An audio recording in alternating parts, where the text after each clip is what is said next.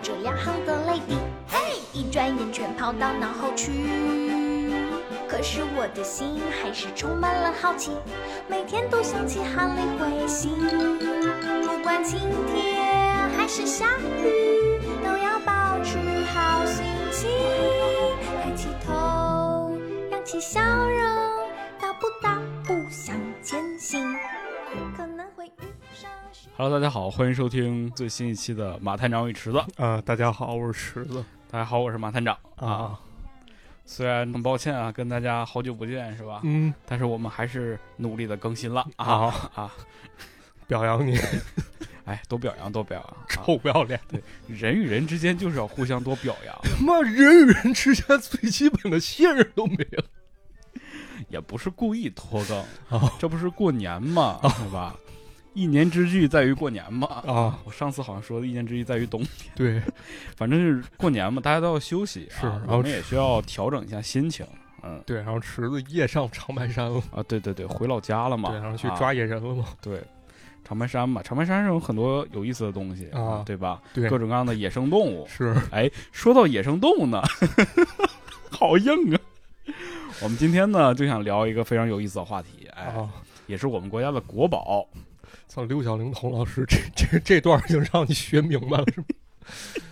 哎，是什么呢？熊猫啊！啊最近这个熊猫的话题也很火啊，对是吧？然后呢，老马也是找到了一些很有意思的啊，这个过去的一些故事，今天好好来给大家讲讲这个关于熊猫的一些有意思的故事。对，没错。其实不瞒您说呢，也是把之前的一些文章还有做过的内容，然后翻出来又重新做一遍嗯，啊。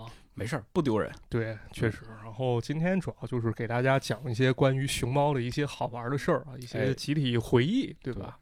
熊猫嘛，在我们印象当中都是一个很可爱的形象嘛对，圆滚滚的是吧？啊，黑眼圈儿是吧？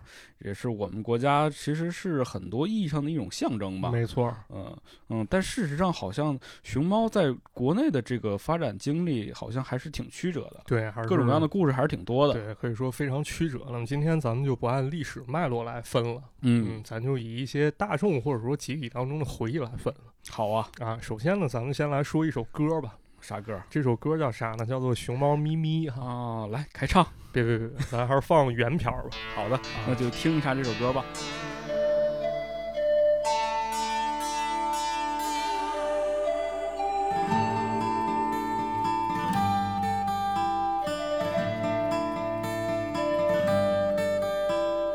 竹子开花了喂，咪咪躺在妈妈的怀里数星星，星星啊星星多美丽，明天的早餐在哪里？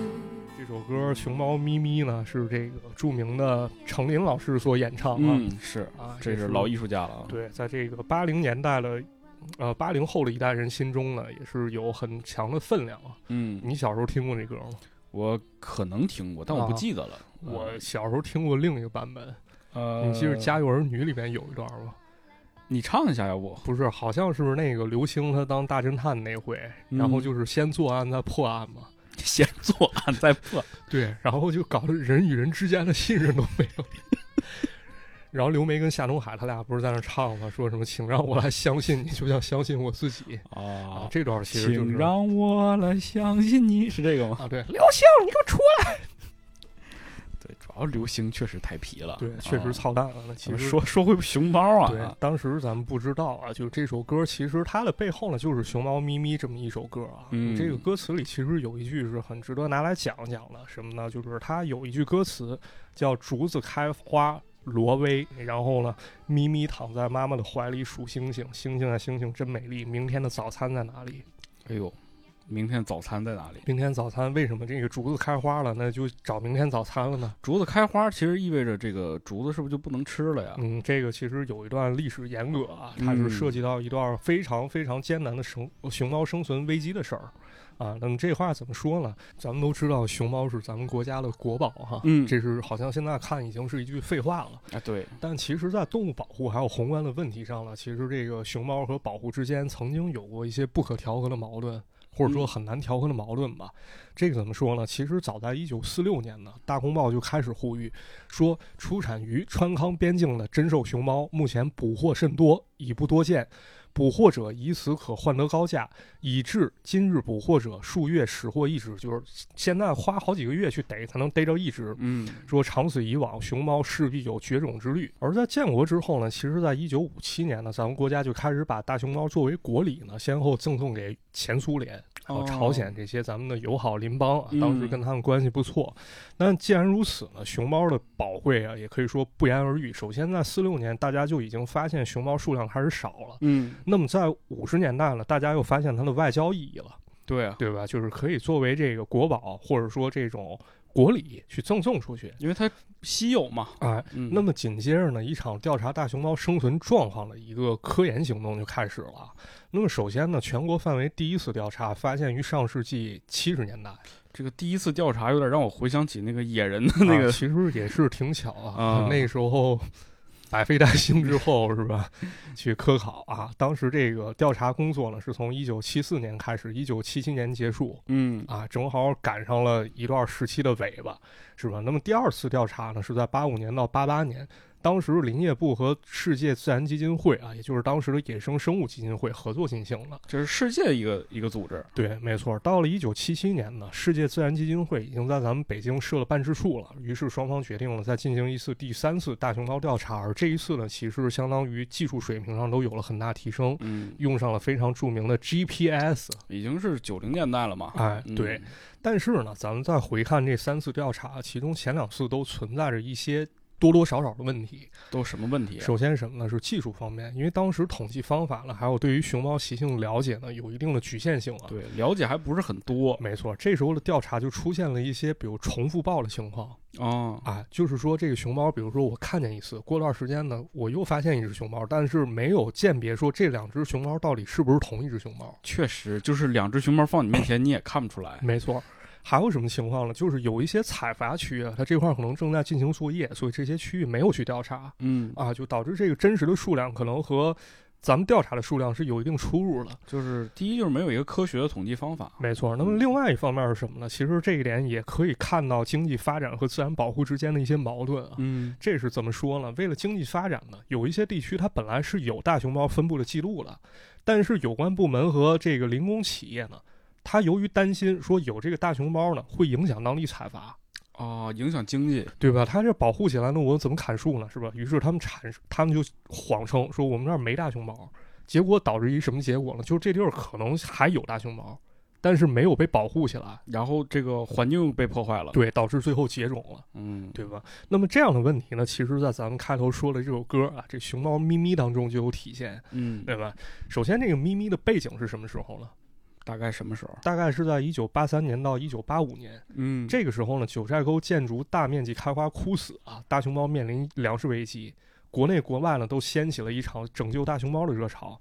那么咱们再好好说一说这个竹子开花是怎么回事儿啊？哎，这个竹子一旦开花呢，就会变老、结籽儿，然后枯死，而且这竹子开花呢，往往是成片成林的嗯啊，，它是一大片都会出现这种情况，最后导致熊猫无处觅食，最后陷入病恶，哦啊，，身体不好了，或者说饿着了这种情况。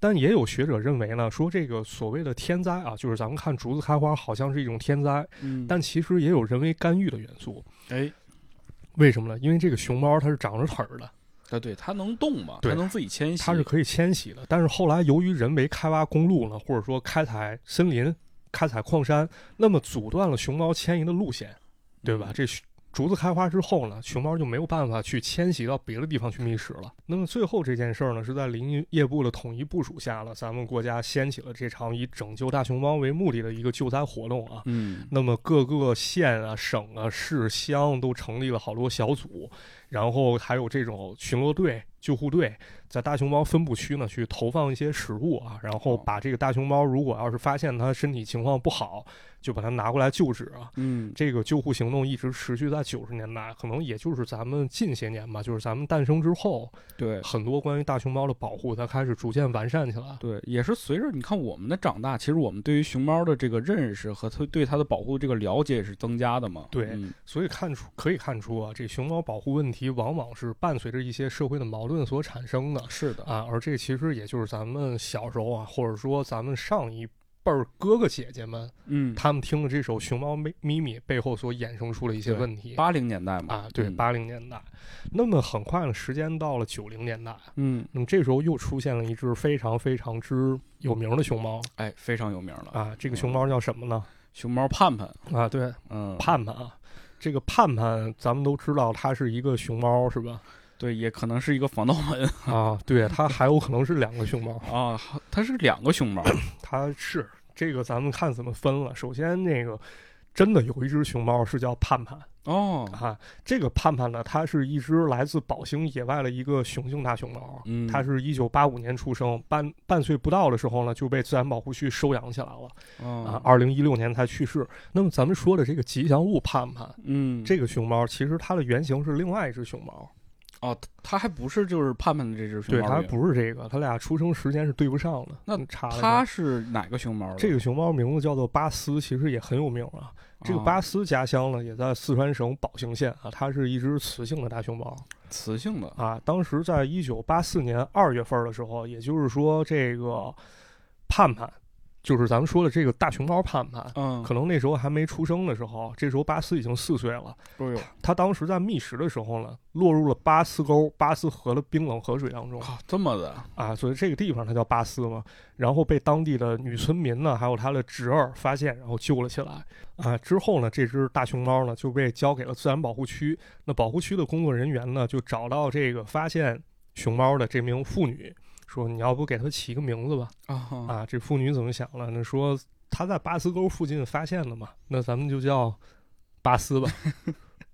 没有叫光年的吗？啊，对，那时候这片儿还没有了，是好吧，对，等之后呢，这巴斯被送到了著名的卧龙中国保护大熊猫研究中心。嗯，之后呢，经过林业局调配呢，一九八四年五月六号呢，巴斯就来到了我们福建省福州市的福州动物园儿。嗯，而且非常值得一提的是啥呢？这巴斯出过国哦，啊，这怎么说呢？一九八七年七月呢，到第二年八八年二月，巴斯应邀代表中国野生动物保护协会呢，去哪儿了？著名的美国圣地亚哥。地亚哥，我 想起了那个美国圣地亚哥，啊，去那个荆轲了是吧？去了圣地亚哥动物园访问了半年。对，据说呢，当时观众想看这巴斯呢，你得排队五个小时，你才能看三分钟，哎呦，比这现在什么环球影城那可火多了，是吧？那那是那是，啊，也算是引发了一阵熊猫风潮嘛。嗯，后来到了一九八五年了，咱们北京夺得亚运会主办权了，对吧？嗯于是组委会呢就通过媒体向国内外发出了征集活动，说我们打算把熊猫当做亚运会吉祥物。哎，这多好啊！哎，那这个巴斯呢，其实就可以作为参考，是吧？你去设计对熊猫。是啊那么这个时候呢，就有一个叫刘忠仁的一个设计师啊，他参与了这个设计。他想啊，这个熊猫是不是可以让它手举金牌啊？因为大家都是来比赛的，咱不是来玩儿的嗯，对对对，啊，是不是应该增加点儿竞争意识呢？啊啊，，当时为了设计盼盼这个吉祥物呢，刘刘忠仁也是参考了很多熊猫，而且他觉得这个盼盼应该是一小伙子，嗯啊但是呢，他始终没有见过巴斯这个原型。嗯，直到了北京亚运会闭幕会上，他才见到了这个盼盼真正的真身啊！哦啊，他是来到了这个闭幕会上的，，对这个误会呢，甚至延续了得有二十年啊！到了二零一零年，在巴斯三十岁的生日庆典上，刘仁刘忠仁才知道，原来这巴斯是一小姑娘对我简单看过资料啊，这个我觉得这个巴斯还是挺有名的，一方面是他长得确实挺好看的，对。嗯，因为好像我记得那个资料里有写到是什么美女熊猫啊之类的这种名称是有的。，对包括呢，其实，在九一年，其实巴斯还上过春晚，哦，啊，上过春晚。当时福州动物园有一个表演叫做《盼盼与巴斯》，那么这个巴斯呢，从此就开始登上了中国大荧幕啊，然后在上面表演了很多项目，对，比如真挺投篮啊、举重、打电话啊，然后包括就是表演一些京剧动作好，嗯啊，也可以说非常有名。而且呢，这个巴斯所衍生出来的盼盼这个吉祥物呢，也带来很大经济效益哎，咱们开头也说了嘛，啊。嗯，这个其实咱们所说的盼盼防盗门，它是一九九二年才诞生的啊哦，，这时候亚运会已经过去两年了。而且非常值得一提的是呢，有报道说这个盼盼防盗门呢，其实它是辽宁营口一家小型防盗门厂。 当时呢，他选择了盼盼作为吉祥物啊，还有文字注册商标。仅仅过了四年之后呢，这盼盼航浪门呢就开始行销全国，哦啊全国人民好像都知道那一句啊“盼盼到家安安居居乐业”，对吧？嗯对，也可以看出呢，当时咱们国内品牌意识是非常淡薄的啊，要不这个盼盼集团可能不会说在时至今日还能这么顺利拿到商标。也是，对，大家可能以为是这个东西是一个非常商业化的一个就是流程下来，比如说我们先有这个商标，然后为了去推广或者之类的做一个东西，对，但好像是一个 投机取巧啊或者之类的，在里边有一点这种感觉。是，那时候确实也有资料说啊，当时盼盼这个商标被滥用嗯啊，就是比如说香烟啊、食品，你干什么的，好像都在用盼盼。对，食品咱不是有那个盼盼不有虾条吗也？是福建盼盼是吧？啊你现对在想是不是福建盼盼出了虾条？对，它毕竟巴斯就在福建嘛。对，是吧你也不知道有没有联系，包括什么你说那烟东西盼盼商标，哎呀，也行吧，反正对也至少可以至少是在这个大众心心目当中，就是留下了一个很好的一个熊猫的形象。哎，嗯没错儿。那么除了这商标以外呢，咱们值得一说的是，当时熊猫其实还出了很多相关电影嗯啊，比如说一九八三年的《熊猫历险记》啊，包括一九八八年《熊猫的故事》，想必这池子也没看过是吧？那肯定 啊，啊，对我也没看过，但是在这其中呢，我看过一部非常狠的一电影叫啥呀？啊，叫做《狂龙逞英豪》，你等会儿，狂龙逞英豪，狂龙逞英豪。这跟熊猫有啥关系？这跟熊猫你看着没啥关系，但其实有关系的 我天啊！啊！这片儿特别狠，值得给大家讲一讲。嗯，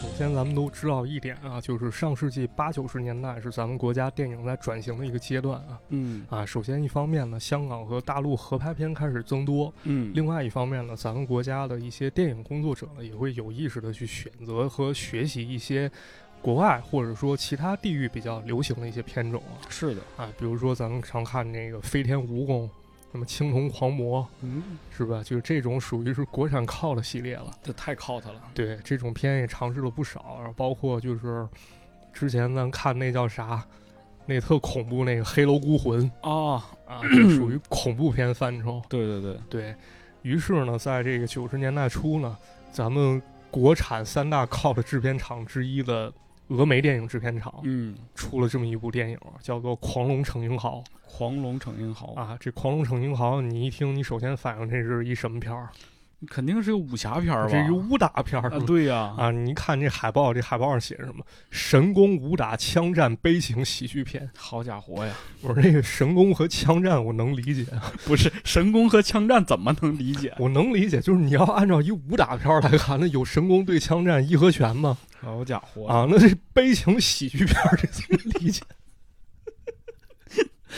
就是就是嗯鞭炮插裤裆喜不是喜剧的悲，喜剧的内核是悲剧啊！不过你也可以这么理解，当然也可以直接鞭炮插裤裆嘛，太他就整活儿就没意思 了。整活片儿是吧？嗯这片儿非非常牛啊，这感觉一锅乱炖的。这讲了一什么故事呢？哎，对，讲讲这故事吧。那么接下来呢，咱们就好好给大家来盘一盘这故事啊，嗯那到底是讲了一个什么事儿呢？怎么又跟熊猫扯上关系了？对这个狠片儿，特别想知道讲了个啥。是吧？那给大家来讲一讲啊。首先，这个传奇故事呢，发生于八国联军侵华之后啊。哦，咱们都知道，当时这清廷腐败啊，是是吧？好多人沦为 洋人的鹰犬啊，对对对，啊，沦为走狗啊。他们干啥呢？咱们中国这个慈禧老佛爷说过一句话嘛，那怎么说来着？怎么说了量中华之物力，解与国之欢心嘛。啊？因为我们这儿好东西拿出来嘛，给洋大人看一看嘛，对，讨人开心嘛。对，讨了开心嘛。于是呢，就诞生出了一种职业，什么就用现在话来说，就是二道贩子嘛。这二道贩子，啊，这二道贩子干啥了？就到处看去，到处看哪儿有文物，倒腾过来，然后寻卖。宝呗。啊，然后卖给洋大人。于是呢，在一个叫龙县的偏远山村呢，这时候也来了一二道贩子，他直接把官府门口那石狮子头 砍下来了。他有点牛逼呀！啊，是也不知道这砍狮子头干嘛，是不是给洋人做红烧狮子头？这么个红烧狮头啊，洋人牙口挺好。那么这个县太爷看呢，这二道贩子，这毕竟这也不敢惹，这有杨大人罩着呢，这怎么办啊？就只能任由他胡作非为呀。但这时候呢，县太爷的公子龙大少爷过来救场了，这二话不说呢，找人把二道贩子往死里削了一顿啊，然后把他自行车给抢走了。啊，还骑自行车呢。对，这自行车当时是二道贩子带来的啊，嗯这也是一稀罕物件啊。那是啊，于是呢，他骑着这自行车呢，就开始到处跑啊。这龙龙大少爷长得其实也挺有 意思啊，本身长得挺帅，但是他一直以一种非常夸张、用力过猛的形式表演。嗯他得到自行车第一件事儿，其实是上街耍帅去啊，啊，骑着自行车满天飞啊，这摆脱地心引力了。这一段其实能够明显看出来，他好像是在刻意的模仿成龙哪部电影呢？A 计划，啊哦，哦对对你 对，记着吧？A 计划一开始不是成龙骑自行车到处乱窜吗？是是是，啊，基本上就复刻这一段。那么耍帅完了，就开始干啥？就泡妞去。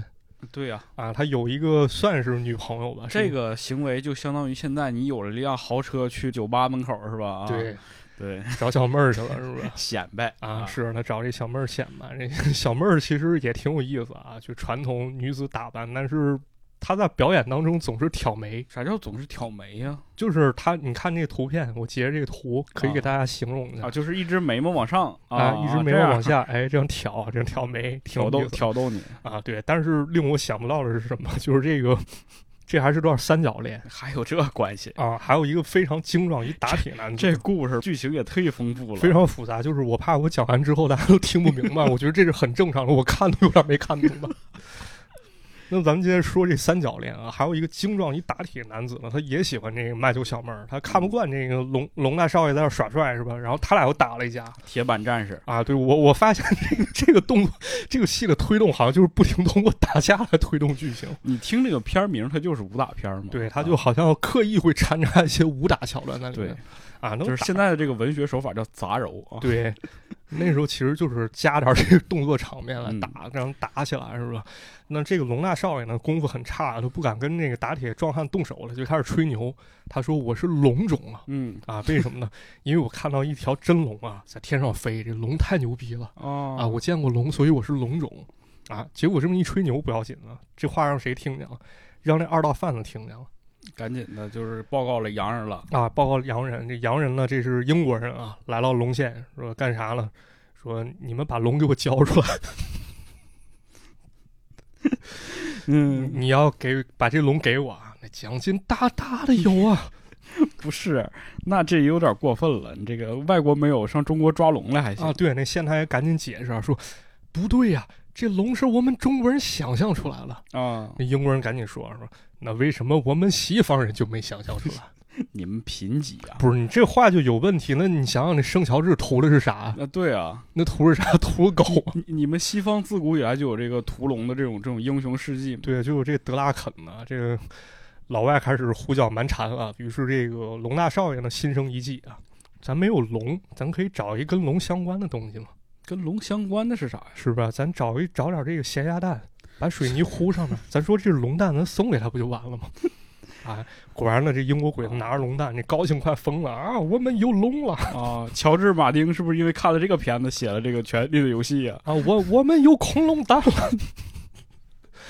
那么这龙龙大少爷很高兴啊，又拿了赏金，然后顺便还救了一人，谁呀、救了一小姑娘。这小姑娘扮相了非常像《街头霸王》里的春丽啊，哦然后他俩莫名其妙的就跑到小树林儿打滚儿不是，你等你等一下，了啊。这是一种意象的表达吗？不是，这是一真的，就是实拍，真的拍了，拍他俩跟那个周星驰电影里练那无敌风火轮差不多，为啥呀？就不知道就莫名其妙了。然后这女子赶紧套话啊，说我也想要龙蛋。啊这龙大少爷说，哈哈，什么龙蛋？那是我糊弄洋鬼子了。结果没想到啊，这时候这个这个女子性情大变，说不好意思，我也是洋鬼子，我是东洋鬼子，我就是来抓龙的。什么玩意儿？一听这龙蛋是假的，气急败坏，俩人又打起来了不。是，等会儿啊，咱不是个聊熊猫的电影吗？熊猫呢？你你接着听啊，一会儿才有了。然后这俩人不是打起来了，结果这东阳这鬼子还挺厉害的，好像练过佛山无影脚好嘛，啊。就在打得不可开交的时候，这时候突然半路杀出来一个黄衣女子，怎么又有人来了？就差不多 咱刚讲到这儿，已经有三名女子出现了。这黄剧剧情不够，女子来凑。 对，这个黄衣女子也非常厉害啊！这可以看出当时咱们用了一种非常土法的特效，就是怎么展示这人厉害了，怎么展示？就是一发功一发功就爆炸。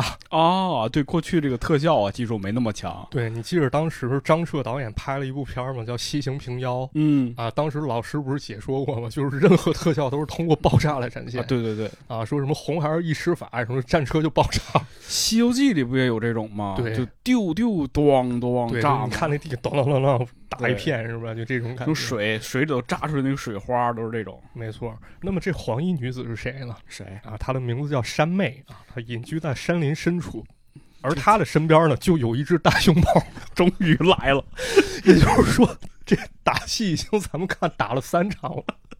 大熊猫才刚刚出现啊，这大熊猫确实是一个真大熊猫啊，还哎有呦一些实拍片段。啊嚯，那么咱们再看另一边啊，这个西洋鬼子跟东洋鬼子看抓龙抓不成啊，咱们说，哎，这这熊猫咱没见过也是国宝啊！啊，咱要不搞这个大熊猫回去吧？那么这时候龙县人呢说，你们想把熊猫抓走，那这不行。于是呢，又莫名其妙达成一种共识啊，说我们要血战到底，我们要保护熊猫。哦，啊，那么这个时候呢，经过了一系列准备呢，这个山妹和这个主角龙大少又发生了一些什么发生了一些什么呀？啊？就是 最经典《武林外传》里面练功的方式，哦，就练功夫嘛，脸对脸，嘴对嘴的。哎对，就练是脸对脸、嘴对嘴练。就这一段呢，我又感觉非常像《鹿鼎记》里面那龙儿传功给韦小宝那感觉。这个武侠故事当中，这种桥段还是经常发生的、啊。对，基本上会出现这种情况。那么这龙大少获得功力之后呢，开始向英日联军宣战。但是呢，这一帮人啊，他不是他们村儿人都得到共识了吗？嗯，他们为了彰显民族特色，于是特意打扮成历史人物跟敌人交战。什么意思呢？比如说啊，龙大少他自己 cos，他装成齐天大圣孙悟空，他爹呢那个县太爷装成岳元帅，都是京剧扮相，或者说川剧扮相吧，这具体分不清。打铁那哥们儿呢扮成黑旋风李 逵，整个一复仇者联盟啊！对，然后他喜欢那女孩呢，就是那老挑眉那姑娘，扮成杨门女将。哦，穆桂英之类的。对，差不多就这种感觉。然后两拨人开始了一场非常非常迷惑的大战。太迷惑了。为什么说迷惑呢？就是人不是要发功嘛，要给对方扣血嘛，啊？然后天上地下就出现好多绸缎，就给人缠着了。就这么打， 就给人一种感觉什么？这就是九十年代抗日神剧嘛。抗英神剧啊！对哎呦我天，对，然后到最后了，什么情况？那肯定是两败俱伤，是吧？最后龙大少留下来，然后跟那个保护大熊猫那姑娘俩人在一块儿，就完事儿了对，就完事儿了，啊！就就完事儿就了。完事儿了，就完事儿，非常 传统。哎呦，真的是可以啊，这故事。其实感觉这一块儿也非常有超香港电影的感觉啊。是是通常是盘长大战之后，然后出现一幕，嗯然后直接俩字儿剧终完事儿。对对对，啊，然后最后呢，结尾有一行小字儿啊，说公元一八七三年中国首次发现大熊猫，然后这故事没了。没。哎呦，这故事反正确实，这个熊猫在里边起到了很重要的作用， 什么什么作用？ 就是剧情不够了嘛， 得得出现一个这个第二一次卖高分，让他们去抢嘛。其实我觉得完全可以不出现，那直接你把这改成神打，啊、它也成立，对就不用保护熊猫，就杀人之后就产生抗争，我觉得这就可以，完全不需要有熊猫。 嗯，但这个剧情反正太奇怪了。对，就是通过这个电影，其实你也能够看出来，上世纪九十年代吧，经过了八十年代的功夫热潮，嗯，包括像香港动作片去学习，然后杂糅了一些本土故事，拍出来了这么 一电影。真的是，这绝对是咱们这个节目创办以来讲过的最神奇的 电影儿。啊，也可以说是一种尝试嘛，是是是，啊，是也非常不错，挺好那的，有至少 意思。至少还是宣传了这个保护大熊猫这个意识嘛。 对，然后非常值得一说的是，这片儿我怎么找着的？你怎么找的是我小时候在电影频道上看的，啊啊？中央六台，，对，中央我六天台放过。真厉害。对，因为就是熊猫这块儿我完全不知道，因为我没看到那块儿。嗯我我完全看的就是结尾哦那块儿，我们小时候有这个毛病，就看很多这个经典电影啊，或者一些就是老电影的时候，我们都是家长可能看一会儿让你去学习去了，哎，对电视就关了，对，你永远都看不着结尾。或者你换着台之后，他演的就是结尾。当时我就这这情况，我就看为什么一帮装京剧扮相的人跟洋人打架， 太奇怪。然后最后出现俩人抱着一大熊猫，我说这什么情况？嗯，之后就是花了很长时间，然后不断去搜，最后终于搜着了。对，但是它这里边儿一些一些情节，我们还是在那个当时那些电影里就是看过的。你比如说像那个《举起手来》里，然后它不也是这个盗宝之类的吗？啊对对佛对头嘛，对是吧？它这里边儿不也有狮子头 吗？啊，对，狮子头太奇怪了。你就可能是一种象征吧。你要分析，其实很有很有深度可以去分析，嗯或者你可以认为是一种权威正在被消解。你说啊当时这个县衙门其实是权力的象征，对，但以是他前门口咱狮叫子，这个县太爷嘛，对县太爷是当地的土皇帝啊。对嗯然后你看门口狮子其实是一种震慑或者说一种保护的一种象征。那么嗯他的头已经被割下来，是不是可以隐隐的说这个权力已经没法被保护了？是已的，经被渗透，嗯你要按照这种解读的话，其实能解读出一些深意了。嗯，哎，好有深度的一部片， 不错不错，喜欢吗？喜欢啊，喜欢得空看一看吧，嗯看一很看很有意 思，对对对 看着你一愣一愣。也推荐大家看一看啊啊。嗯，那别不用， 感兴趣就接着蹦着看一看就行。行，嗯，那么咱刚说到深度啊，那么接下来得给大家上一个有深度的熊猫电影。这次总该是正经熊猫片儿了吧？对，这次应该给大家讲一个相对小众一动画片儿嗯啊，而且它是一九八一年日本熊猫动画制作委员会呢，还还有咱们国家非常著名的天津工艺美术设计院。那日本人是非常喜欢熊猫的，你看哎对包括就是我印象特别深，当时去日本玩嘛，在上野动物园门口有一家类似于小卖店儿那种店。嗯，就是它那块儿也能吃东西，你进去之后发现它墙上其实还贴着熊猫海报。是这个咱们国家送到日本的这种熊猫的，然后他们经常会看到很多人去排队看嘛，对，而且一到日子就是说咱们会把熊猫接回来嘛，是，就他们很很不舍，是希望再把熊猫再留一段时间。对对，日本人好像非常喜欢熊猫。你记住《嗯乱马》里面，对，乱马他爸不就是吗？对，是一大熊猫。猫。是，啊对，挺有意思的啊。那咱们来说一说这部动画片儿啊，它到底讲了一个什么故事？据说这个片儿呢是中国首部和日本合拍的一个动画片儿哎呦，啊，而且它的艺术性还有思想性达到了很高的高度。啊嗯，因为什么？这个故事就是咱们之前讲的故事，多半是以人的视角哎，去看待一件事儿。这次呢，我去保护你，但是这回呢，他用了一种特别独特的视角去展示啊，啊换了一个视角。那具体什么情况呢？咱们可以给大家去详细拆解一下啊。这个故事呢，发生于上世纪初，当时呢，四川北部的青川高原上有好多动物啊，嗯那么其中呢，有一只非常非常可爱的熊猫宝宝呢，也降生在了世界上。啊，这个熊猫宝宝呢，它在它妈妈的呵护之下呢，慢慢成长。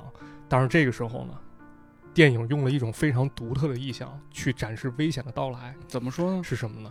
有这么一天啊，动物们突然发现天空上划过飞机哦啊，就这个飞机的轰鸣声呢，啊以及划破天空这个动作，非常令人感到压抑，嗯，就好像是啊一个宁静的环境正在被打破一样。是的，是吧？人人类的文明已经过来侵袭了，那么这好像也在预示啊，人类的活动迟早会打破这种宁静的生活。那么很快了，寒冷的冬天来了，这个熊猫宝宝呢躺在妈妈怀里啊，然后终于扛过了严冬，而且呢也在妈妈的保护中慢慢成长了起来啊。终于啊，和现在一样，春天到来了、嗯，啊，动物们又到了开心的季节啊。对，啊，这个时候呢，整个高原可以说生机勃勃。那么这个熊猫宝宝呢，也开始好奇的去探索这个世界。但就在这个时候啊，他发现丛林里密不透光的地方有几双眼睛正在盯着动物的行踪。啊，这一段是怎么表现出来？我觉得这个手法也非常厉害啊。嗯，咱们看动画片儿的时候，是不是经常有那种周围黑，只有中间一个圈儿哦，啊？作为这种这种形式出现，好像是一种偷窥视角。对，有点像那个望远镜的视角，是没吧错，，这里面就通过这种视角，就是一个大大的望远镜，周围全是黑，然后他不断在森林里面描摹嗯啊，，去找在搜寻啊，对，然后两个人开始对话，说哇，这是珍贵的熊猫，哦，哎，这是不是盗猎者开始过来了，估摸着是啊，是吧？他们就是为了熊猫而来，他们想抓住这种珍贵的动物，但是呢，这只单纯小熊猫呢，它不知道危险已经逼近了，它离开它妈妈去跟别的动物玩了，但等它想玩累了想回家的时候，结果发现呢。一条小溪，溪水慢慢的从蓝色变成了红色，哎呦，这预示着他妈妈已经不在了，就这样消失了，或者说呢，他妈妈已经真正被杀害了，是永远也不会回来了。啊，这段其实我觉得展示非啊常之高明了，他没有嗯说直接去让你直面残酷，但是这种溪水从蓝变红这种感觉，反而会让人感觉更加残酷。是啊，，这种表现手法非常非常之厉害，很细腻，嗯，对吧？那么转眼之间呢，四年就过去了。这只熊猫宝宝呢，一个人生活啊，反而长成了一个大小伙子哎，啊，小壮汉。某天呢，他在丛林里面闻见了一股熟悉的气味儿，啊，啊，是什么竹子的味道？不，就跟你小学的时候，你你那个上课，你偷偷闻什么呀？就闻你女同桌身上味道，什么玩意儿？ 我可没有这么猥琐，她的橡皮真香是橡皮呀、啊，香橡皮嘛，是这种好感嘛觉。对他这里面台词其实也挺有意思的，他说闻见了一股熟悉的气味儿，他这小熊猫说这种气味儿有点像妈妈身上的味道，但是更甜。更甜。顺着气味儿追查呢，他发现了一只非常非常可爱的母熊猫。哎呦啊，是吧？这个意象表达是不是一点儿也不就非常高级，对吧？ ，so this 那是吧？就你看那个，我稍微变一种说法，它就显得非常低俗。是就主要是你太低俗了。对，但这个表现就非常厉害。然后这两只熊猫呢，迅速坠入了爱河，但这么就在迅速吗？ 啊，非常非常迅速啊！那可能可能那个动物之间咱们不也太懂啊。尤其动物之间，它可能这熊猫本身它就珍贵嘛。你说嗯你要世界上全是，是吧？另外一种它这个感觉就是在这个大森林当中啊，就可能就很久没有看到熊猫了，完突然间发现一只母熊猫是吧？这种感觉就像啥呢？就像把你突然换到纳美克星去了，你周围都是长得跟短笛似的人，你跟他不是一种族。突然有一天，你面前来一布尔玛，乐了啊，乐了，笑了，开心了是吧？所以说也能体会到就这种感觉啊，两个熊猫之间非常朦胧啊，迅速坠入爱河。但就在这个时候呢，阴暗中角落那个奇特的视角，就是拿望远镜看人那视角，又出现了啊！啊，又出现了。他们无时无刻不在关注着他们动向啊。这盗猎者说了，说这是一对儿熊猫，如果把这一对儿熊猫生擒了，那么全世界都会被震动。这真的是结果就在这时候呢，这个熊猫宝宝，就是这只公熊猫，突然发现危险，因为它太了解了，它的妈妈当时就是死于人类的枪下啊，嗯，它非常清楚这来者绝非善类啊，是啊，啊，他必须做一个抉择。什么抉择呢？这熊猫宝宝冲了出去啊，他把盗猎者引开了，然后给他自己的恋人争取了逃脱的机会。但是呢，毫无意外的是什么？这个熊猫宝宝还是落入人类陷阱啊！嗯，这捕兽网的绳子紧紧勒在他身上。但是呢，这个电影里面又用了一句台词去表述啊，他说：“我感觉一点儿也不觉得疼，相反，我只感觉到了懊恼和悲伤。”哎，预示他的命运啊，好像已经被绳子紧紧的捆缚住，自己啊无法掌握了吗？没错，无法掌控了。那么之后呢，一场残酷的旅行就开始了啊。这个熊猫宝宝被装上渡轮、飞机，而且呢，这时候电影呢开始用了一种走马灯一样的视角嗯，去展示中国大好河山那些景象。他们这些熟悉的事物呢，正在一点点远去啊，但是这熊猫宝宝还是没有办法挽留。他感觉啊，这里面又用了一句台词，或者说一句歌词啊，因为这里面有一插曲，建议大家去听一听。嗯，其中有一句歌词可以说非常非常之好啊，它是怎么写的呢？它写的为什么寒冷的冬天令人怀念？什么意思？嗯，就是还是想家呗。对，就是这种感觉。故乡的冬天虽然说是肃杀，但是还是值得怀念。家乡冰冷的白雪呢，反而让人觉得温暖是啊，啊，就还是那种安土重迁对于故土的一种眷恋吧，嗯被生生的撕扯开。那么就这样呢，这熊猫来到哪儿了？来到了遥远的欧洲，啊到到欧洲了，，对，被运到欧洲去了。又是洋人干的，啊，又是洋人干的，洋人肯定是订货了。嗯啊，然后呢，这熊猫被关进当地动物园了。这时候呢，这个欧洲当时其实已经发展非常之好了啊，嗯那五光十色，灯红酒绿，水泥森林，对，要啥有啥。要啥有啥就没熊猫，对，就没熊猫，这熊猫就成了万众焦点啊。然后多烦人大家给它起一名叫啥？叫淘淘叫淘淘，啊，就是淘调皮那个淘淘淘气嘛，啊，对，淘气蓝猫淘气是吧？那么这个时什么候，淘气？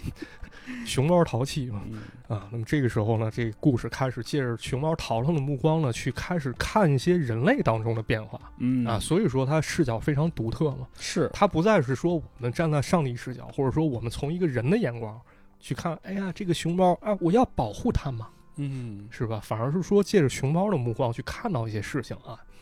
这个动物园中呢，也有一对情侣啊，这个女的叫 Mary Mary 啊，玛丽啊，她是淘淘的饲养员，还有一个男的呢叫 George。乔治啊，乔治，乔治是淘淘的兽医嗯，这俩人把陶陶照顾得非常非常之好啊，帮他融入新的环境。但就在这个时候呢，这个动物园管事儿这主任他不乐意了，他有啥不乐意的？为啥呢？因为这陶陶他来到这个水泥森林之后，他不适应环境啊，嗯，他总睡觉啊，啊嗨你，这这有啥看头吗？这个就是游客不乐意看是吧？啊，对啊，我这个为了搞到熊猫，我这钱都花出去了啊！你这天天睡觉是怎么行呢？你让他搞马戏表演吗？你让大家都来看吗？我我要票子的嘛 哎呦天，啊，那个钞票嘛，把钞票能拿回来吗？啊！当时听到这样言论呢，这 Mary 啊，还有乔治他们据理力争啊，说这淘淘刚开始吃东西呢，他身体还非常非常之虚弱啊，嗯，而且呢，你想想，人来自哪儿？中国山区那块儿对空气多清新啊！就是你看咱们这欧洲是吧？你说是灯红酒绿，要啥有啥，但是这细菌和污染也很严重嘛。是啊，啊，你怎么能这么折腾人家那呢？毕竟是个野生动物啊，哎，但很快呢，这动物园又整出一个新的幺蛾子啊。用现在的话说，就搞一个大新闻出了你啥新闻？啊！他们从别的动物园寄来一只母熊猫，这熊猫哦叫琳琳哎呦，啊，说我们要搞一个世界上独一无二的熊猫婚礼嘛好家伙啊，呀！你们没有见过吧？啊，让他们两个交配交这配吧，什么？让你们看一看啊！这不就跟跟看黄色电影？研究蚂蚁交配，你这不相当于看黄色露西样吗？ 哎呀，就这感觉，啊搞噱头，让大家过来看这场熊猫婚礼。真一是开始呢，其实这淘淘站在他的角度来看呢，他还挺期待啊，毕竟能遇到一同类了还挺期待啊。但是呢，很快傻眼了，为啥呢？因为当时这动物园太傻叉了啊，他分不清熊猫性别。 那这这个淘淘一看这琳琳来了，说：“你你好，大哥，你是我女朋友吗？”啊，不好意思，我也是男的。这太奇怪了啊！这个太奇怪了，这个你说这个装装样子好像都没法去装啊。对，但是这个经过一顿一一段交流，发现呢，这个琳琳的身世其实也很坎坷。那肯定啊，这个琳琳呢，还在吃奶的时候，其实就被关在动物园了。她不知道她家乡是什么样的哦啊，她完全没有印象，她也不想回去啊。但是呢，每到晚上，她总会梦见自己被妈妈抱在怀里的感觉。其实她也不开心。是啊对，这并不是属于他的地方。那么很快呢，时间一天一天过去啊，这淘淘、琳琳他们样子也装不成是吧？也搞不出小熊猫来。这俩动物园之间呢，开始互相撕逼了，是吧？嗯啊，都是你不好，你的熊猫有问题，我看你的熊猫它有问题，怎么怎么扯到这上头来了？因为这这合作谈崩了嘛。嗯，这很正常嘛，双方双方开始甩锅了那就咋整啊？啊，最后不欢而散啊。那么，但是这场闹剧当中受伤害最大的是啥呢？是谁呢？熊猫对，吧，还是这两只熊猫，它们两个又被迫分开了。那么这个动物园里面呢，还是淘淘孤身一人。咱们再看人类这边啊，人类这边呢，这兽医乔治啊，他觉得你们这动物园呢，你们这简直就是对熊猫进行压榨还有剥削嘛！嗯，啊，那与其这样，我不愿给你们当帮凶了，走了呗，我打算辞掉工作。我与其帮助你们助纣为虐，我还不如回家，我去牧场当个兽医，我帮助更多的动物呢。还是挺有良心的。对，非常有良心。他找他爱人玛丽啊，说 Mary，你要不要跟我走？但是 Mary 说，我走的话，那那这淘淘谁照顾呢？对啊，毕竟你说我在这儿，可能还好好照顾他，万一换个别人来呢？对，那天天打他，那怎么办啊啊？对啊，都吃不上饭怎么办是啊？，于是这俩人呢，这被迫分离了啊。分离之后呢，很快啊，这寒冷冬天又到来了。就是这个电影用了一种非常非常好的手法是什么呢？就是每一层冬天其实它都能解读解读出来不同的含义。嗯，对吧？首先呢，这个冬天到来了，但是这时候淘淘他不在故乡的冬天，而是在欧洲的冬天嗯嗯，啊。有这么一天呢，他决定逃回家乡，于是呢，他冒着大雪，冒着危险逃出动物园了。哇，还挺厉害。啊，结果这个电影呢，通也是通过一种非常非常高明的手法啊，就是周围全是一片白雪，充满了肃杀。嗯，这个淘淘呢，在水泥森林里面到处乱撞啊，嗯最后到哪儿了？到了码头港口了哦，啊！他发现他不管怎么跑都跑不过汪洋大海，对呀，那隔着一个大海呢，，对他始终没有办法。这时候感觉非常非常绝望，怎么办呢？用环境烘托住这种气气氛啊。那么从这之后呢，淘淘突然感觉他好像一夜之间变老了，他干脆放弃了希望啊，像行尸走肉一般，让他干啥就干啥。那就开始配合动物园呗。，对，就每天干着重复的事儿。那么这个时候呢，又发生了一件大事儿，是什么呢？战争发生了，啊，这个时期应该是几战啊？应该是第二次世界大战、哦，二战发生了啊，要爆发了。那么这个乔治呢，回到动物园了，他来干啥来了？干啥？跟他的爱人告别，为什么？因为这年轻小伙子就要去打仗了。嗯，啊，他去上战场了。之后呢，这个两个恋人紧紧相拥啊。这玛丽说：“你一定要回来啊！那估计就够呛了。，对，乔治说是一定一定会回来的这 flag 插满了，啊，是。结果这个年轻而且善良小伙子再也没有回来。真可惜啊。对，因为战争啊，就是人类这些行为同样夺去他的性命。嗯，那么转眼之间呢，这陶陶在动物园已经被困了十二年了。哎呦，我的这时候呢，他精神已经非常非常萎靡了，而且呢，可以看出啊，和陶陶相依为命的这饲养员玛丽，她也变得非常之憔悴。嗯，很快呢，圣诞节到了，这个时候呢，寒冷冬天再次让周围环境充满了肃杀。啊而这个时候，其实也是故事即将走入结局的一幕嗯，啊。在这天的雪光当中啊，这淘淘的精神开始恍惚啊，他好像产生了一种幻觉，他好像呢冲进了故乡的青山高原，然后看见了过往的林林总总。这时候呢，好像那些动物朋友啊，他的恋人啊，他的妈妈都开始出现在眼前。哎，啊，这个时候呢，他身体开始变冷，意识开始模糊，但就在这一刻呢，他哭了。因为什么？因为在他生命终结的一幕啊，他反而感觉自己好像再次回到他妈妈怀抱当中了。嗯，哎，这故事就这样终结了，而陶陶悲剧的一生呢，也就此画上了句点。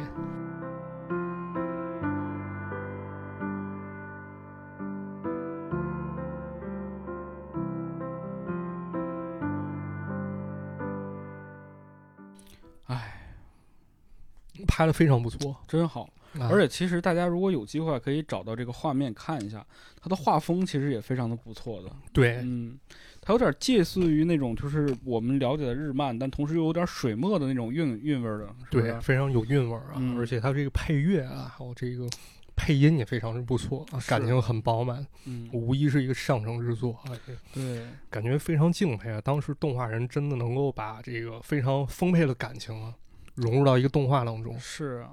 啊，而且它结合了这种战争的残酷嘛，包括人性啊，包括这个社会对于动物的影响啊，这对些东西，这让我想起那个哆啦 A 梦的那个大象的那个啊故，事，对是吧？对嗯，还是挺有意思的。对，一下高度上去了，是，是吧？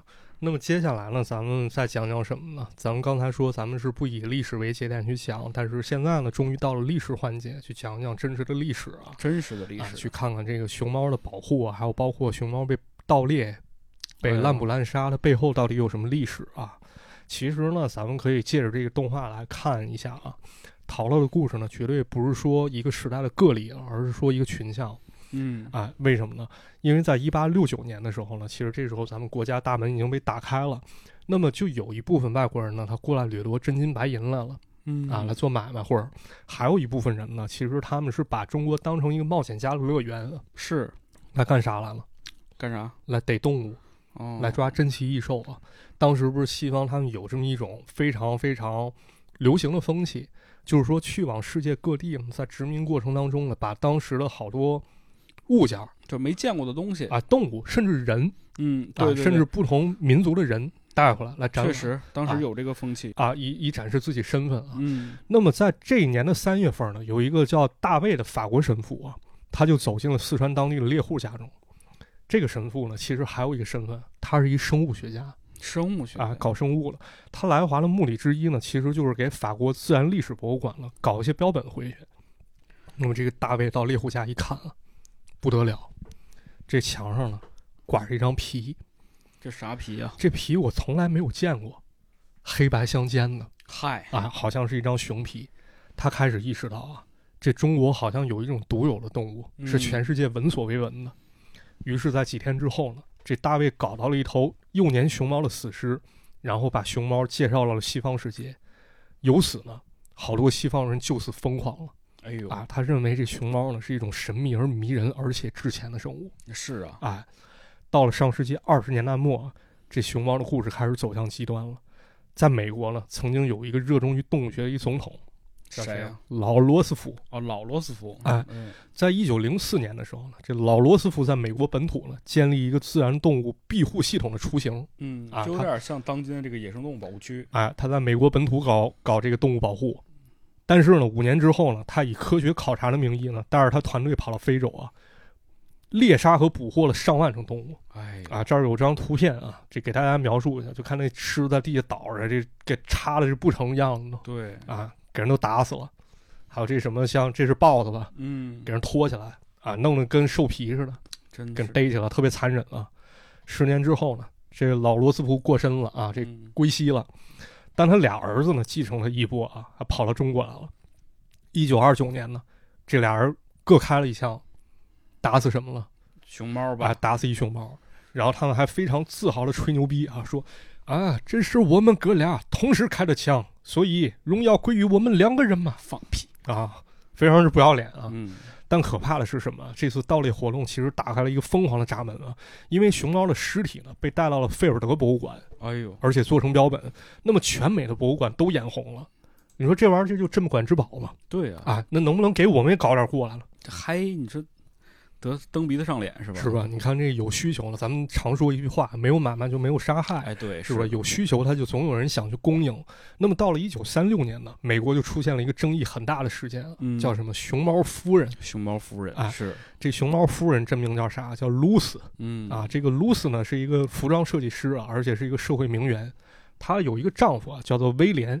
这威廉家里有钱啊，嗯、啊富家子弟对，啊，他可以不上班嘛，然后可以去干干这个冒险，是吧？当一个职业冒险家。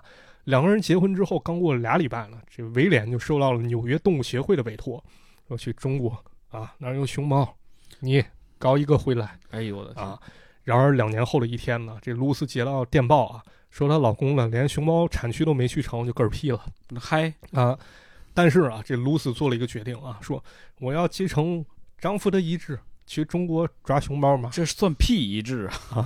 但是关于这动机，有人说啊，有人赞美他，说嗯这是爱情啊，嗯，也有人，说这就是我们强调的冒险精神嘛。我觉得没这么简单啊，但其中还还有一个还有一种说法啊，一个很实际原因，因为当时遗产分配原因，她老公不是死了吗？啊啊，各各家抢遗产嘛。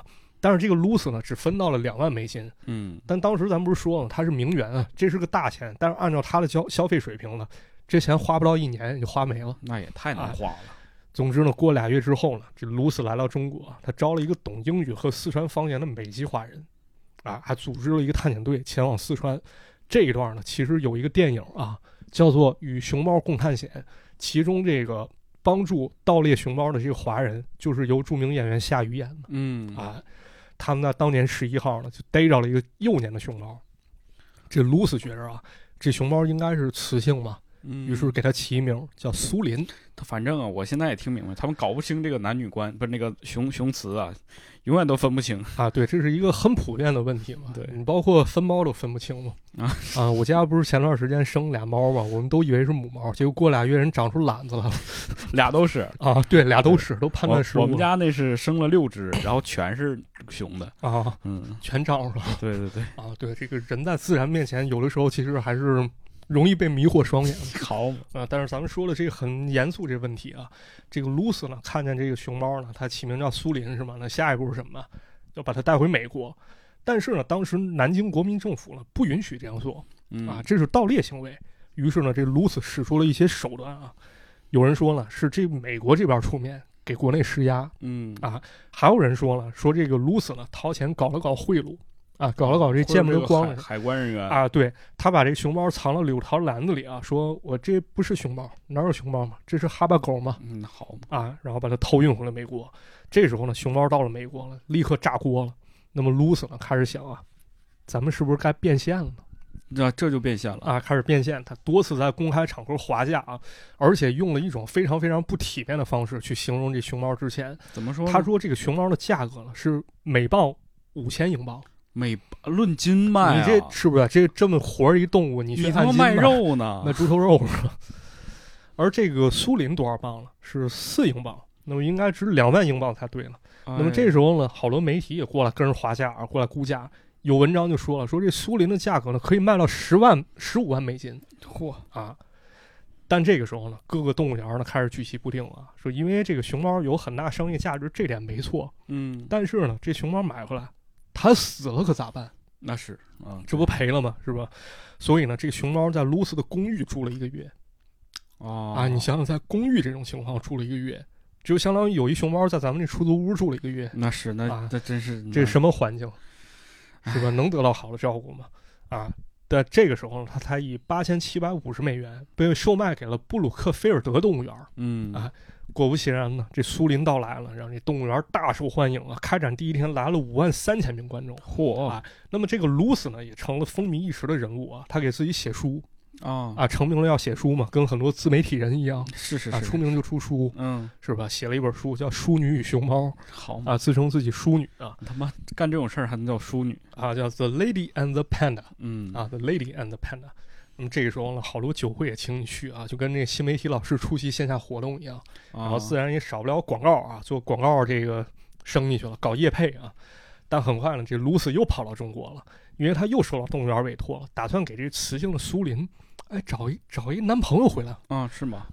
他到中国了，找到好几只熊猫啊，第一只叫做殷，是一只成年熊猫，但是没等运出中国呢就死了。哎呦，第二只叫美美啊，他认为这个熊猫也是雌性，于是把它带回了美国做苏林的伴侣。但是这两只熊猫呢相处的并不融洽啊，而且更可怕的是什么？不久之后啊，在美国轰动一时的苏林就因为肺炎去世了。嗯，这只熊猫被带到美国，只活了两年啊，就结束了自己一你就生。看看这熊猫去美国就没有啥好下场。但更讽刺的是什么？科学家们用了一年时间研究发现啊，说这个苏林，你们不是说她是小姑娘吗？但其实她是公的。啊啊，于是呢，人们把苏林做成标本啊，放在菲尔德自然博物馆里展出。啊，这个图片现在还能搜着，哎，感兴趣朋友可以去看一看啊。不知道你看到这个图片会有什么感受？那么总之呢，这个苏林没了，啊动物园只剩下非常孤独的美美了。那么这苏林又跑到中国啊，打算再找一个熊猫。很快呢，他抓了两只熊猫啊，但在一次意外当中呢，一只体型非常硕大的熊猫挣脱牢笼，那么跟他一块儿去的这个美籍华人呢，举枪把他给杀了。嗯，据说呢，就是因为这件事儿呢，让露丝陷入了迷茫。她开始想啊，自己这活动是不是给熊猫带来太大的伤害了才寻思呀，啊？于是呢，她就终止了这种盗猎活动啊。但是在这件事之后呢，其实还发生了三件事儿啊，值得咱们去品一品。嗯，第一件事儿呢，发生于一九四二年，这时候熊猫美美也去世了。但讽刺是什么？大家解剖之后发现，这美美其实也是雄性熊猫这。那么第二件事发生于什么时候呢？是五年后的一九四七年。这个时候呢，被称为熊猫夫人，就那个 Lady 嗯，啊，那个 Lucy， ，Lucy 人们发现了她在酒店的浴缸当中死了，啊，走了死了，啊。据说她死之前呢，一直在浴缸里干嘛？抽烟，嗯在此之前呢，据说他已经很少在公众面前露面了啊，就是跟这过气自媒体人差不多对过气了呗啊，媒体也不找他了。据说呢，他曾经一度交不起房租，而且甚至尝试过自杀。。哎呦，第三件事儿呢，其实更揪心，因为这个卢斯啊，所谓的熊猫夫人，并不是唯一一个为熊猫而来的盗猎者对。因为有人看到他火了嘛，肯定也想这么干嘛。对，而且也不一定是他火了之后才有，在他之前可能也有。嗯啊，有无数的熊猫遭到了杀害啊。那么关于这熊猫夫人呢，有人评价啊，有人把她捧到很高的位置，包括国内有些媒体可能在不了解真实情况下也会这么说，啊，说这人太有爱心了，她太浪漫了。呃是吗？啊，她为了她老公，她来到中国干熊猫来了嘛？你干熊猫了， 这这还行是吧？但也有人认为啊，说她的行为啊，要没有她，公众都不会说对熊猫进行认识和保护。但是你不能用这种事情去类比啊，就是我先毁坏，然后再保护，这就是就跟流行是先作案后破案，是是是，今儿今儿的主角是流星啊对吧？这个说不好听的有点什么帝国主义入侵有功论，啊，对，是吧？那时候咱历史不是学过一问题嘛，就有人说是帝国主义入侵中国，中国才开始发展，对，而且带来新鲜事物。但是他忽略了一点，就是对中国人民的伤害。跟这个哥伦布探索新大陆是一样的。对你来到了这个地方之后，你发现了这些原始人，然后你说是给他们带来了文明，实际带来了伤害嘛？对，还有各种传染病什么的。这嗯个对你要拎不清这问题，还是重读一下初中历史是吧？ Yes 你去看看，你问问你历史老师，给打一电话是吧？嗯你跟他探讨探讨，咱就不在这儿说了。但是呢，其实这件事情背后还能看到一个事情啊，嗯，不管是咱们看到这个熊猫动画片儿，还是这段真实历史，咱们都能想到一点，就是在那个任人宰割的一个年代啊，熊猫作为国宝，它的嗯命运都这样颠沛流离。但是在这熊猫背后呢，是不是还有好多我们同胞，他们也在受苦受难是啊，啊？但是很多，动物都这样，何况人了？何况人呢？还有深意啊！今天这啊期节目啊，很有深意对，也是因为最近关于熊猫的各种事情，大家也引起了一些关注。没错，所以说，无论我们在什么时代，都应该记得，就是这个东西是人与自然相处是一个很大的命题。我们虽然不能做很多非常积极的尝试，但我们要把这种信念、这种理念传播给我们所有人。对，或者说熊猫保护吧，或者说动物保护本身是一个专业度很高的问题，嗯对的，是吧？它肯定不能意气用事，或者说是按照我们的想法，就是我们认为怎么就是去情绪化处理，是吧对？包括这世界上很多事情其实都是这样，它是不能光靠情绪去解决问题的。对的，对啊，的它需要的是科学和专业。是，但是至于我们能够去提升的一点是什么，我觉得恐怕还是一种共情能力吧。是的，啊，就是当看到这个事情的时候，我们能够内心有一些波澜和颤动。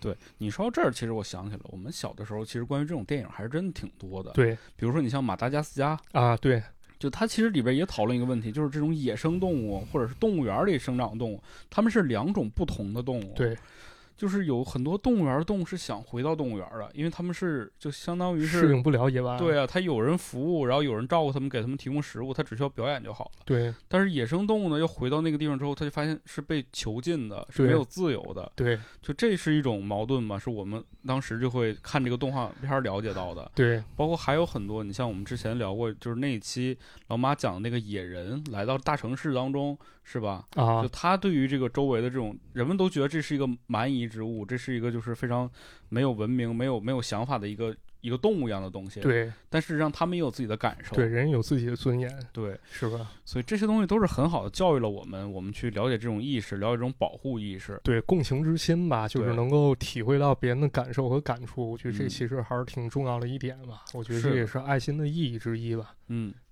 行，我觉得这期节目还是挺有教育意义的啊。啊这对，就如果这个你身边的朋友呢，对于熊猫这件事情非常感兴趣，也可以把这期节目呢发给他听哎，啊，让他知道一下。虽然前面那个电影非常的迷幻啊， 但是我们今天后面讲这个关于熊猫的动画还是挺有意思的。对，那事后其实可以总结一下啊，就是关于熊猫有这么多作品，其实也可以看出是不同时代或者说不同人群的一个反应嘛，是的，对对吧？你看熊猫咪咪那首歌，其实在一个竹子开花的历史背景下，唤起了大众对于熊猫保护的意识。那么到了九零年代呢，可能这个熊猫保护呢，可能日渐开始被符号化，嗯，对吧？开始被被人们去，就是以一种非常符号的形式去理解嘛，然后跟别的形式去掺插，然后拍出这么一部电影。对，对，那么包括就是咱们八一年看到的这部非常有诚意的作品呢，可能它是从历史脉络去探讨了一个更深刻的主题。是啊。其实我们现在最经常见的，就我们这一代人啊，印象最深刻的，零八年对，福娃里边就有熊猫嘛。贝贝、晶晶、欢欢、莹莹、妮妮、哎，晶晶其实就是熊猫，晶晶，对对对，所以我们还是很喜欢熊猫的，很对热爱熊猫的。希望这个熊猫能够在我们这个人类社会也好，或者真正在自然环境当中，能够快乐的生活下去。啊，对，嗯，那以上就是本期节目了，非常感谢各位的收听。我们的节目呢会在各大音频平台上线，欢迎大家评论、留言、转发，最重要的就是订阅我们这档节目，这些动作对我们有很大的帮助。在这里先感谢大家，哎，感谢大家，哎，那马探长与池子，我们就下期再见了，哎，下期再见。拜拜。咪咪呀咪咪，请你相信，我们没有忘记你。高高的月儿天上挂，明天的早餐在我心底。请让我来帮助你，就像帮助我自己。请让我去关心你，就像关心我们自己。这世界